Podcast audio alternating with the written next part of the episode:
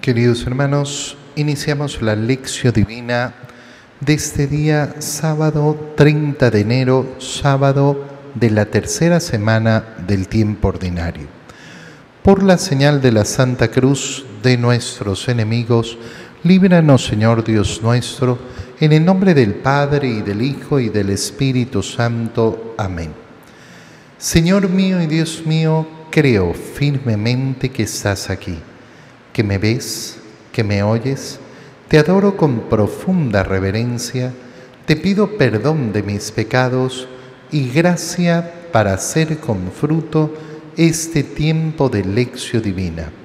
Madre mía Inmaculada, San José, mi Padre y Señor, Ángel de mi guarda, interceded por mí.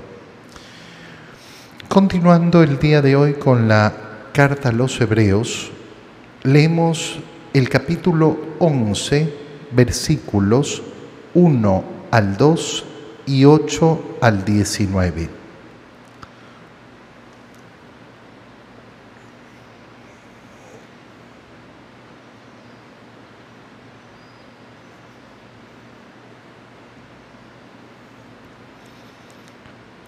Hermanos, la fe es la forma de poseer ya desde ahora lo que se espera y de conocer las realidades que no se ven. Por ella fueron alabados nuestros mayores. Por su fe, Abraham, obediente al llamado de Dios y sin saber a dónde iba, partió hacia la tierra que habría de recibir como herencia.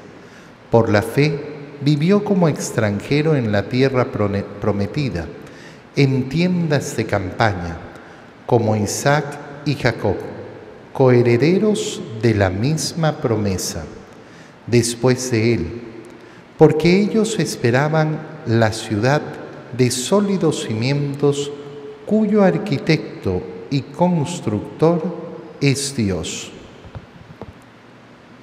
Por su fe, Sara, aún siendo estéril y a pesar de su avanzada edad, pudo concebir un hijo porque creyó que Dios habría de ser fiel a la promesa. Y así, de un solo hombre ya anciano, nació una descendencia numerosa como las estrellas del cielo e incontable como las arenas del mar. Todos ellos murieron firmes en la fe. No alcanzaron los bienes prometidos, pero los vieron y los saludaron con gozo desde lejos. Ellos reconocieron que eran extraños y peregrinos en la tierra, quienes hablan así, dan a entender claramente que van en busca de una patria, pues si hubieran ayorado la patria de donde habían salido, habrían estado a tiempo de volver a ella todavía, pero ellos ansiaban una patria mejor, la del cielo. Por eso Dios no se avergüenza de ser llamado su Dios, pues les tenía preparada una ciudad. Por su fe, Abraham, cuando Dios le puso una prueba, se dispuso a sacrificar a Isaac, su hijo único garantía de la promesa, porque Dios le había dicho, de Isaac nacerá la descendencia que ha de llevar tu nombre. Abraham pensaba, en efecto, que Dios tiene poder hasta para resucitar a los muertos. Por eso le fue devuelto Isaac, para que se convirtió así en un símbolo profético, palabra de Dios. Es verdaderamente bello en esta parte de la carta a los hebreos comenzar a considerar a la luz de Abraham lo que significa nuestra fe, lo que significa la fe. Y empieza por eso eh, en el primer versículo que hemos leído de este capítulo 11, diciéndonos que la fe es la forma de poseer ya desde ahora lo que se espera, poseer, tener en nosotros, ser propietarios de aquello que se espera. Entonces, ¿dónde parte y dónde arranca la verdadera fe? Justamente en esa posesión que hay en nuestro corazón de los bienes prometidos por el Señor, es decir, del cielo. Cuando una persona quiere vivir verdaderamente en la fe, tiene que tener ardiente deseo de cielo, ardiente deseo de cielo. ¿Qué le falta a muchas personas? Eso, justamente eso, ese ardiente deseo de cielo. Poseemos ya. No es algo que poseeremos, no. El que tiene fe tiene la seguridad de poseer ya las promesas del Señor. Y en segundo lugar, conocer las realidades que no se ven. Es impresionante cuando uno conversa con personas que siempre buscan tirar hacia abajo la fe o burlarse de la fe. Y entonces exigen pruebas. Bueno, si tú me pruebas, yo entonces creeré. Eh, no, mira, si uno te prueba algo, entonces no necesitas creerlo. Es absurdo decir, pruébame para que yo te crea. Es que ya no tienes que creer. Si ya está probado. Si ya está probado, lo único que tengo que hacer es conocer. Punto no entra la fe.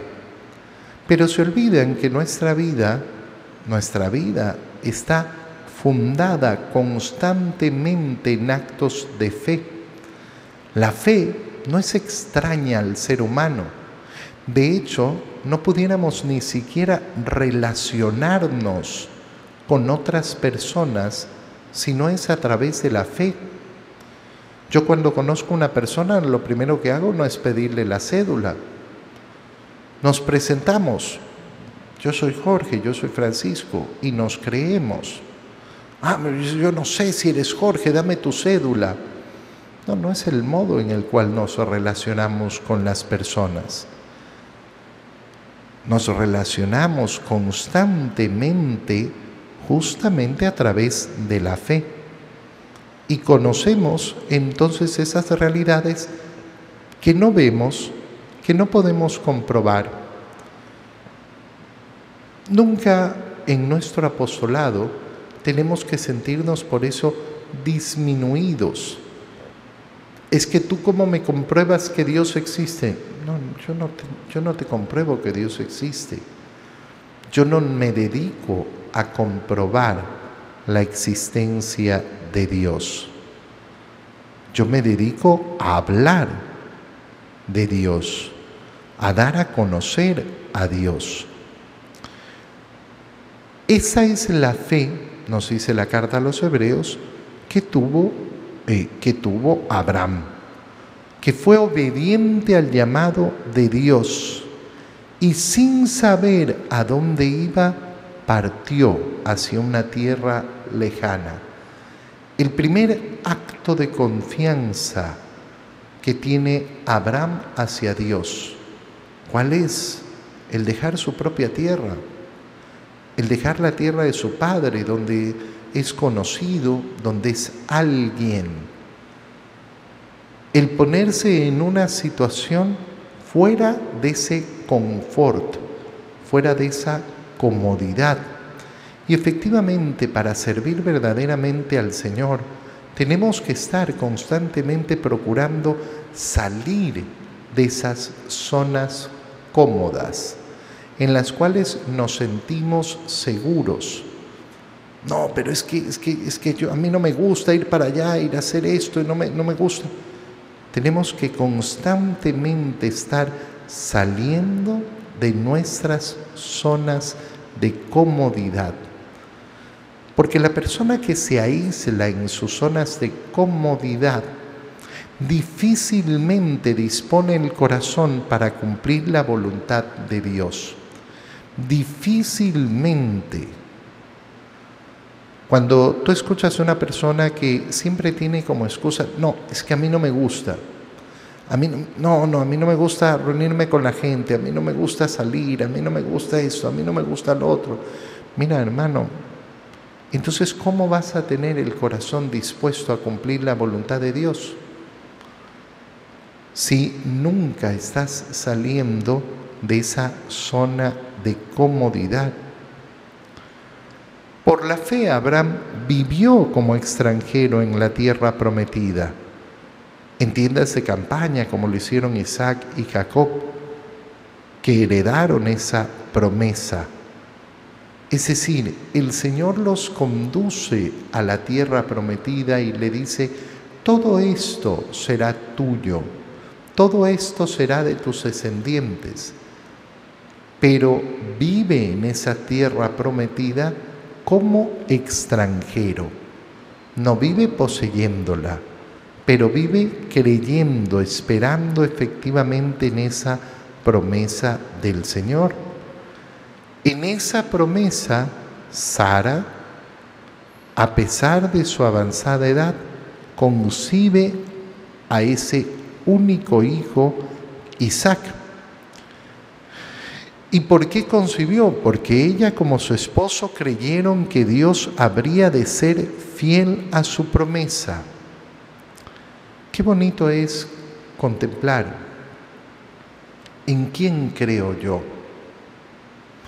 Es algo que a mí me toca decírselo a las personas muchas veces, de una manera muy recurrente.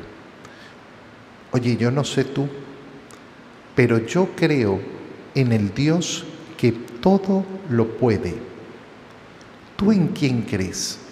No, pero es que, eh, es que es tan difícil. Y claro, claro que es difícil. Era imposible que una mujer de avanzada edad como Sara quedara embarazada, estéril a lo largo de toda su vida. Era imposible. Era imposible que Isabel, la prima de María, quedara embarazada a la avanzada edad que tenía, no habiendo podido tener hijos a lo largo de toda su vida. Yo creo en el Dios que todo lo puede. Cuando tú escuchas a muchas personas decir, no, yo sí creo en Dios, pero es que, miran, no hay fe verdadera, no hay fe profunda si uno no cree en el Dios que todo, todo, absolutamente todo lo puede. Así de un solo hombre ya anciano nació una descendencia numerosa. ¿Cómo íbamos a esperar que de un solo hombre anciano saliera todo el pueblo hebreo, todo ese pueblo elegido por el Señor? Era impensable, era impensable. Y sin embargo eso fue lo que ocurrió. ¿Y qué pasó con su vida? Todos ellos murieron firmes en la fe. Como va a ocurrir con todos nosotros. Padre, pero, pero ¿cuál es el, el destino? No está en este mundo, no está en esta vida. Nosotros tenemos que avanzar en esta vida firmes en la fe y morir firmes en la fe no alcanzaron los bienes prometidos en esta vida. Y esto es una imagen profética. Isaac y toda la, eh, y toda la historia de Abraham es una imagen profética. ¿Qué significa? Significa que nos muestra cómo debe ser nuestro camino de fe. ¿Cuándo voy a alcanzar paz y tranquilidad en este mundo, en este mundo, la quieres aquí de verdad. De verdad tu afán, tu deseo es conseguir paz y tranquilidad aquí, en este mundo. Sí, porque es lo único que yo quiero. Qué pena por ti. qué pena por ti. No puedo sino sentir profunda compasión por ti. Anda, anda y sigue buscando la paz y la tranquilidad en este mundo. No, no es en este mundo. Deseo ardiente de cielo. Deseo ardiente de cielo. Eso es lo que tiene que encender y quemar nuestro corazón. Ellos reconocieron que eran extraños y peregrinos en la tierra. Nosotros somos la iglesia peregrina que queremos formar parte de esa iglesia triunfante el día de mañana.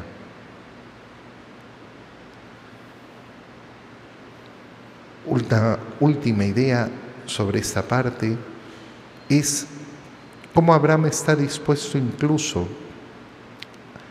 a entregar la vida de su propio hijo. Y nos dice la carta a los hebreos, de su hijo único, que era la garantía de la promesa. Finalmente, después de tantos años de esperar, llega el hijo. Y cuando parece que todo comienza entonces a cumplirse, el Señor me pide ese único hijo. ¿Y por qué Abraham es capaz de estar dispuesto a entregar eso? Porque ha aprendido a confiar completamente en Dios. Pero es que es imposible, si yo mato a mi hijo ya, ya, ya la promesa no se va a cumplir.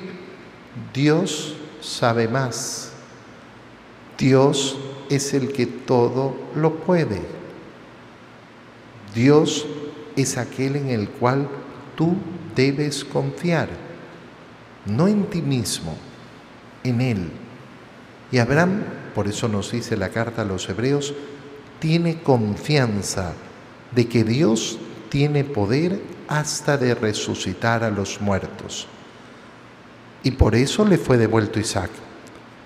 Y que se convierte así en ese símbolo profético.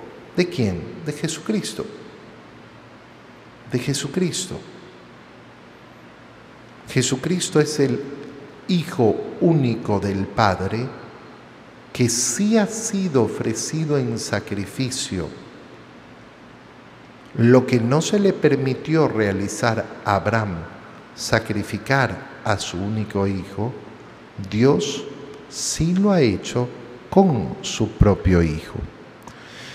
Al continuar con la lectura del Evangelio de San Marcos, leemos hoy el capítulo cuarto, versículos 35 al 41.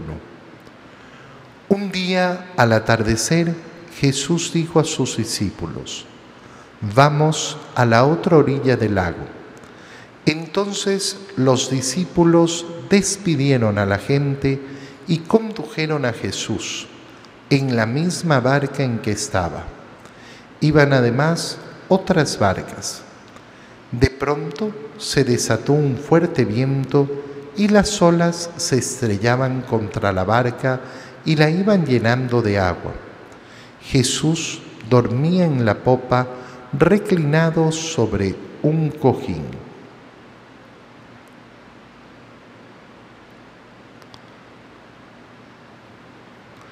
Lo despertaron y le dijeron, Maestro, ¿no te importa que nos hundamos? Él se despertó, reprendió al viento y dijo al mar, Cállate, enmudece. Entonces el viento cesó y sobrevino una gran calma. Jesús les dijo, ¿por qué tenían tanto miedo? Aún no tienen fe. Todos se quedaron espantados y se decían unos a otros, ¿quién es este a quien hasta el viento y el mar obedecen? Palabra del Señor. Esta escena es una escena de aquellas escenas preciosas del Evangelio de San Marcos, donde nos presenta al mismo tiempo esa realidad humana y divina del Señor. El Evangelio de San Marcos tiene el propósito de llegar a la confesión de fe sobre Jesús, con la que ha iniciado el Evangelio. Evangelio de Jesucristo. Jesús el Cristo, el Salvador, el ungido, el Mesías, Hijo de Dios. Y es efectivamente las dos grandes confesiones que se van a ver en el Evangelio. A mitad del Evangelio, Pedro va a confesar, tú eres el Mesías, tú eres el Cristo. Y hacia el final del Evangelio, el centurión delante del cuerpo muerto de Cristo en la cruz va a confesar, verdaderamente este era hijo de Dios. Y entonces la pregunta fundamental que nos quiere presentar el Evangelio es justamente esa. ¿Quién es este? ¿Quién es este a quien hasta el viento y el mar obedecen? Fijémonos ahora en los particulares de este Evangelio. Mira cómo el Señor, después de todo el día de haber estado predicando y haber estado ayudando, les dice a los discípulos, vamos a la otra orilla. Y entonces en la misma barca donde estaban, acuérdate que el Señor incluso se había subido a una barca, había tenido que subir a una barca para poder predicar, porque era tanta la gente que se amontonaba. Y entonces ha pasado todo el día predicando, todo el día sanando, en esos días agotadores, y se ve inmediatamente el agotamiento. Nunca pienses al leer el Evangelio que el Señor está haciendo alguna especie de obra de teatro. No, el Señor no hace teatro. Subieron a la barca y agarró un cojín y se recostó y se quedó profundamente dormido. ¿Y por qué se quedó profundamente dormido? porque estaba agotado. Se nos muestra entonces la radicalidad de la humanidad de Cristo, que tal y como nos sucede a ti y a mí, se agota, se agota, ha trabajado todo el día, no ha parado, está agotado y tiene unos minutos para ir hasta la otra orilla y aprovecha esos minutos, ese aprovechar el tiempo al máximo. No, yo voy a esperar. no, mira, estoy cansado ahorita, voy a aprovechar a descansar para después poder seguir. Pero entonces, mientras él estaba dormido, se desata un fuerte viento y las olas se estrellaban contra la barca que la iban llenando de agua. Y Jesús dormía, dormía tranquilamente, hasta que llega el momento en que lo despiertan. Maestro, no te importa que nos hundamos. ¿Por qué lo despiertan? ¿Lo despiertan porque ellos creen que puede hacer algo? No parece. Lo despiertan tal vez porque les parece insólito que con tremenda tormenta Él esté durmiendo. Lo despiertan porque están angustiados. Lo despiertan simplemente porque sí. Y por eso después la pregunta del Señor, ¿por qué tenían tanto miedo? ¿Aún no tienen fe? El Señor al despertarse ha mandado a callar y enmudecer al mar e inmediatamente el mar, el viento cesó y sobrevino la calma. Entonces la pregunta fundamental a ti y a mí, ¿por qué tanto miedo? ¿Aún no tienes fe? Fíjate bien porque el miedo es una de las prisiones más grandes que existe. Es de las prisiones favoritas del demonio, de las favoritas, porque en el miedo tiene encerrado a tantos y tantos hombres y mujeres. Es la primera consecuencia del pecado original, el miedo y la vergüenza. Qué importante es crecer en nuestra fe. Qué importante es crecer en nuestra verdadera confianza en el Señor para arrancar, porque hay que arrancar los miedos de nuestro corazón. Te doy gracias, Dios mío, por los buenos propósitos, afectos e inspiraciones que me has comunicado en este tiempo de lección divina. Te pido ayuda para ponerlos por obra. Madre mía Inmaculada, San José, mi Padre y Señor, Ángel de mi guarda, interceded por mí. María, Madre de la Iglesia, ruega por nosotros. Queridos hermanos, que tengan todos un feliz día.